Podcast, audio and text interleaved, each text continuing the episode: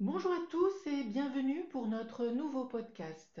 Cette semaine, nous allons parler des mentions légales pour un site e-commerce.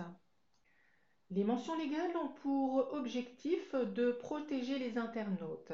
Elles doivent être accessibles facilement et garantissent une transparence. Ces mentions obligatoires sont mises en place dans un souci de protection des utilisateurs pour pouvoir s'adresser facilement aux créateurs d'un site internet. Par exemple, pour signaler un contenu illicite, pour déclarer un non-respect d'éventuels droits de propriété intellectuelle, ou encore savoir auprès de qui et comment se manifester en cas de problème, en cas de conflit. Ces mentions légales représentent la carte d'identité de votre société, l'entité propriétaire d'un site, en accord avec ce, que prévoient différents textes de loi, tels que la loi informatique et liberté de 1978, la loi Confiance dans l'économie numérique de 2004 et le règlement général sur la protection des données de 2018.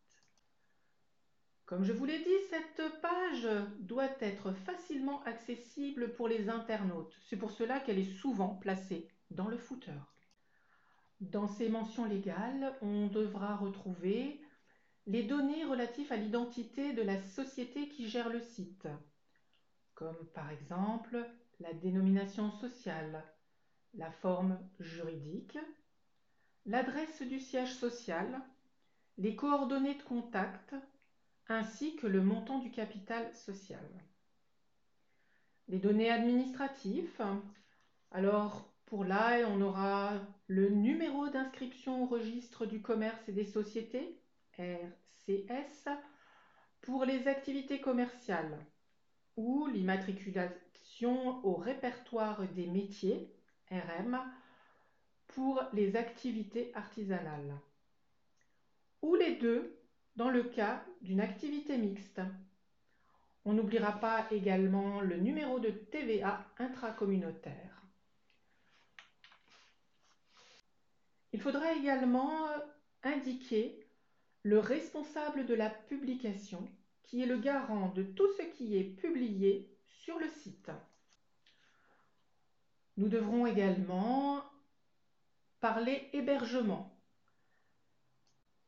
Les informations sur l'hébergement du site, le nom ou dénomination sociale de l'hébergeur, par exemple OVH, Planet Hoster, etc.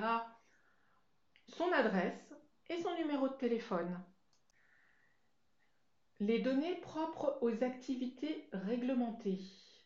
Le nom et les coordonnées de l'autorité ayant délivré une autorisation d'exercer. N'hésitez pas à ajouter un lien vers vos conditions générales de vente.